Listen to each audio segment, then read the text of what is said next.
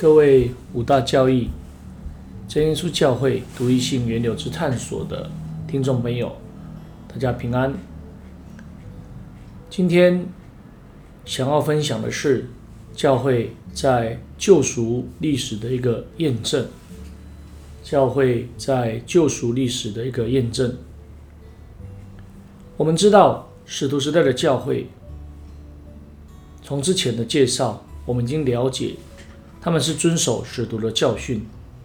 并没有其他的教训建立出不同于使徒时代的教会的这样的一个教会，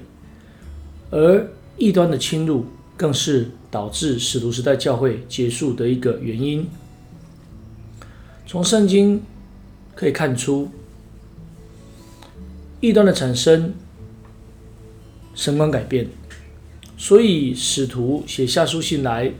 提醒并警戒当时的信徒。在圣经发展的历史的一个段落里面，有一个事件非常的独特，就是孟他奴，大约在。西元的一百二十七年，他发动了一个改革运动，希望可以回到使徒时代教会的一个水平。还有一个事件，也就是十二使徒遗训的内容。这个十二使徒遗训，我们会以为他是使徒写的，那他著作的时间大约是在。啊，西元的一百三十年到一百五十年，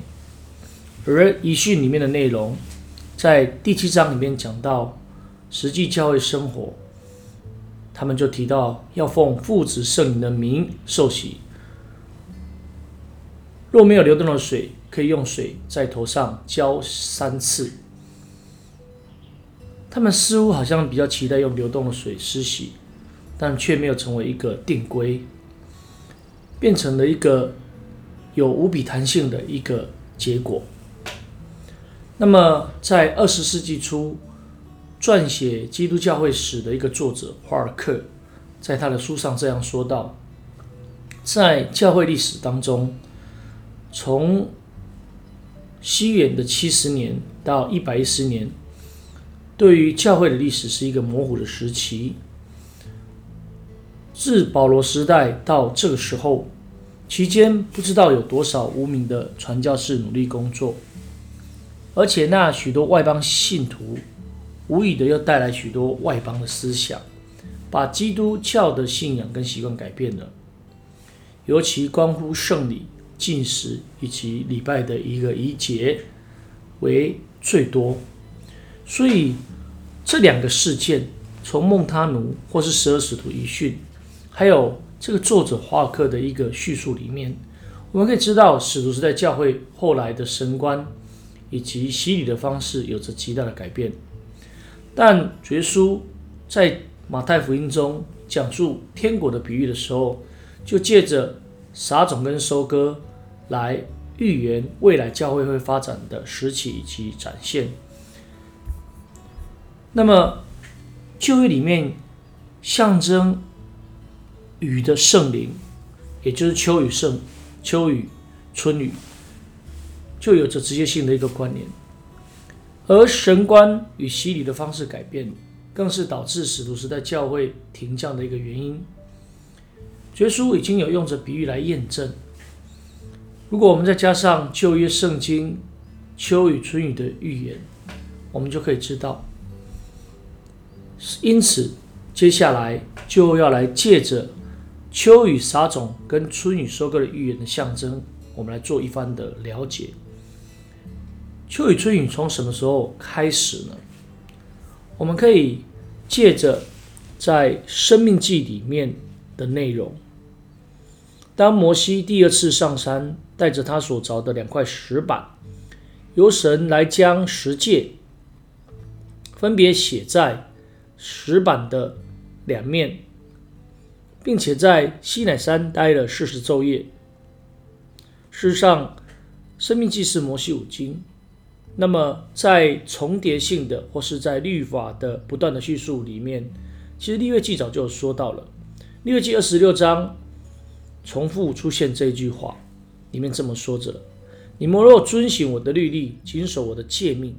你们若不听从我，不遵守我的诫命，遵守诫命，神降下啊时期的雨。如果不遵守，就要受惩罚，让天如铁一般不降下透雨来滋润地土，甚至要让选民知道，若不守诫命，所记载的一切灾殃将要来临。所以《生命记》再一次的说明，哦，《生命记》里面说，他必按时降秋雨春雨在你们的地上，使你们可以收藏五谷新酒和油。所以，《生命记》二十八章，摩西再一次的说明，在过约旦河之前，要来宣告祝福跟咒诅。当中叙述这是这么说到的：神必为你开天上的府库，按时降雨在你的地上，在你手里所办的一切事赐福给你。你必借给许多的国民，却不至向他们借贷。神要使那降在你地上的雨变为尘沙，所以我们从这边就可以看到雨变成尘沙，也就是不下雨的一个状态啦。那么《生命记》里面就不断的在阐述，遵守神诫命会降下透雨来，没有不降雨，甚至会带来咒诅。所以用此来反映遵守神诫命福气的一个绝对性，而。时起的雨也有象征性的意义。那么，到了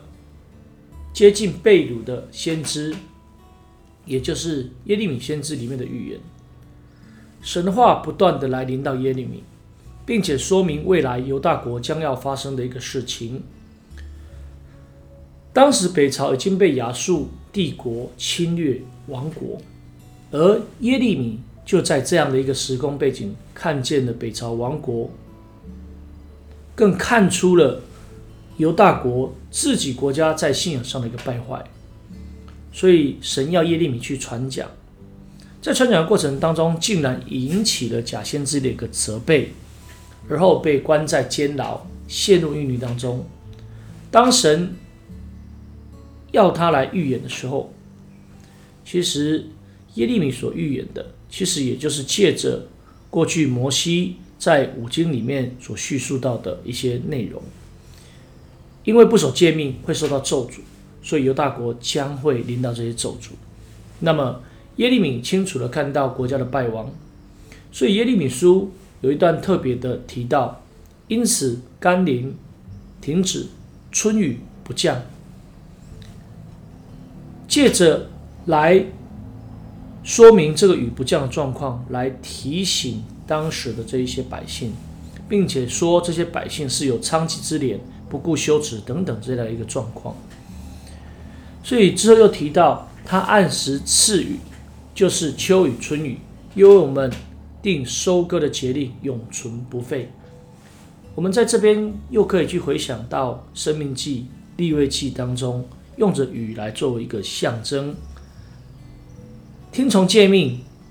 降雨；不听从，就哦，如同让雨像尘沙一样。所以再次的借着旧约圣经里面拾起的雨的一个预言，用着甘霖停止以及百姓悖逆来说明犹大百姓的一个罪恶。事实上，当代的先知祭司都行事虚谎，当然也包括了君王。不听真先知所发的一个警告，当时的一个王，也就是啊，当时的一个王西底家，很多次都来问耶利米，但是还是不听啊。所以可以知道，距离南朝贝鲁王国的时间已经哦，上钟已经响起了，而南朝犹大王国有着二人，未来会走向。衰微，所以神借着耶利米来再次的来说明秋雨春雨的一个预言，也再次的来提醒这个即将衰微的一个时代，应当回转归向神，所以神的鱼神的福气才会来临到。那么接下来就是约珥书里面的一个预言。从约珥书当中可以看到，主的临近日子快到了，发生了四次。从约珥书里面的内容可以深刻的体会到神大而可畏的日子即将来到。那么当中所描述的是审判所带来的一个悲哀、占据、惊慌、毁灭，但当中也有着悔改。怜悯、欢喜、应许的救赎的工作，从当中的一段可以看出，先的民啊，你们要快乐，为主你们的神欢喜，因他赐给你们何以的秋雨，为你们降下甘霖，就是秋雨、春雨和先前一样，是不是又再发生了一次了？这个关于降下时雨的应许，又再一次的来临了。提到何以的秋雨，由此我们可以。把它定义，雨会分成两个季节，跟现在的以色列地是有关的。而这个摩西五经里面，或是先知书里面，都不断来提到这件事情，表示这个事情是非常重要的。那么之后在约书里面就提到，以后我要将我的灵浇灌凡有血气的，你们的儿女要说预言，你们的老年人要做异梦，少年人要见异象。我要将我的灵浇灌我的仆人和使女，从秋雨春雨进入到圣灵的一个应许，说明在主大而可畏的日子未到以前，会有着神的灵的浇灌，而用着雨来凸显浇灌的一个状况，分成秋雨跟春雨，跟现在的以色列地是一样的。虽然神的话临到了约尔，论到主日子临到令人畏惧的一个景象。但事实上，在这个可畏的景象当中，却可以看出神的慈爱为他的选民来预留。从要求选民要求让他们悔改、进食并自洁。另外说到神要行一件大事，就是降下甘霖，也就是秋雨春雨跟先前一样，神将补足他们的缺乏。在这个预言当中，除了呼应旧约五经当中一致性的赐福跟咒诅之外，更可以看到神的灵浇灌的一个应许。会在主大而可畏的日子未到以前会发生的，也就是在末后的时代会发生。里面这样说到：到那时候，凡求告主名的，就必得救，因为主所说的，在锡安山，在耶路撒冷必有逃脱的人，在剩下的人中必有主所招的。而这段的经文，在未来就应验在五旬节，应许圣灵降下。而彼得在讲到的时候就说到这个事情很特别的。主耶稣复活升天之后，赐下应许来，要他们领受从上头来的能力。当五旬节一群圣灵降下，让一群同心合意、切切祷告的人，在得到圣灵之后，由十二使徒当中的老大哥彼得来对着散居在外、回到耶路撒冷虔诚的犹太人，以及住在耶路撒冷来说明。彼得首先就运用了约珥书里面的内容，而这约珥书如果再从五经、再从先知书里面的叙述，都有着一致的观点，也是秋雨春雨。在彼得引用约珥先知的一个预言里面这样说道：“神说，在末后的日子，我要将我的灵浇灌凡有血气的，你们的儿女要说预言，你们的少年人要见异梦，老年人要做异梦。”在那些日子，我要将我的灵浇灌我的仆人和使女，他们就要说预言。所以在引用之后，就对着当事人一步一步的说到基督救赎的工作。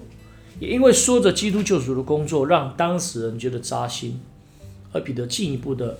哦，就来说明你们个人要悔改，奉耶稣基督的名受洗，叫你们的罪得赦，就必领受所赐的圣灵。因为这应许是给你们和你们儿女的，并一切在远方的人。就是主我们神所招来的，但在这个时间点，正是属属在教会建立的一个时期，有着使徒的教训。那么，约尔先知所说的这个预言的一个整体，就包括了秋雨跟初雨所降下的一个甘霖。那秋雨应验了什么呢？秋雨应验了使徒时代教会的一个建立。按照使徒彼得的引用，可以看到秋雨降下甘霖，就是应许圣灵的一个应验。那么，我们用一个逻辑的思想，既然有秋雨应许圣灵的一个预言的降下，那么就应该有着春雨的降下，才合乎摩西五经以及先知书的预言。那么我们必须来请问一下，春雨或是晚雨的圣灵何在？再来，投降被掳的犹大人，我们必须又回到撒加利亚书的一个预言，在神的应许里面，回到耶路撒冷重建圣殿。重建的过程当中，经历了停工，透过先知哈该与撒加利亚带来劝勉的话，这是在十几年后发生的事情。因为有停工，十几年后要来重新来建造神的殿，而撒加利亚先知就是在这个场合来出声音。这个出声音就是神启示他要他去勉励被掳归回的百姓，当中又提到了春雨。当春雨的时候，你们要向发闪电的神求雨啊！他必为众人降下甘霖，使田园生长菜蔬。在这个重建圣殿的一个时期，撒加利亚先知特别用着春雨的时候，要来向神求雨，而这个时雨正是神赐下福气的一个象征，更是符合摩西五经里面赐福跟咒诅的一个预言。而秋雨春雨在这里已经有一个清楚的划分，因为耶利米书提到春雨不降。其实是因为犹大国整体的堕落跟败坏导致的。那么特别在撒加利亚要来求春雨，也就是象征着应许圣灵降下来的第二个时期。而第二圣殿重建的时期，就是象征着春雨降临的一个重建。好，那我们在所谓啊撒种秋雨。以及收割春雨的预言象征里面，我们先谈到这里。我们会在下一段的里面来继续谈谈刚才我们所提到的第一圣殿所罗门的圣殿和这一个第二圣殿，也就是所罗巴伯哦，而后借着神所建立的圣殿，我们来谈谈这些预表。那这预表又跟啊史徒时代教会有什么关联呢？我们下次再来分享。大家平安，下次再会啦。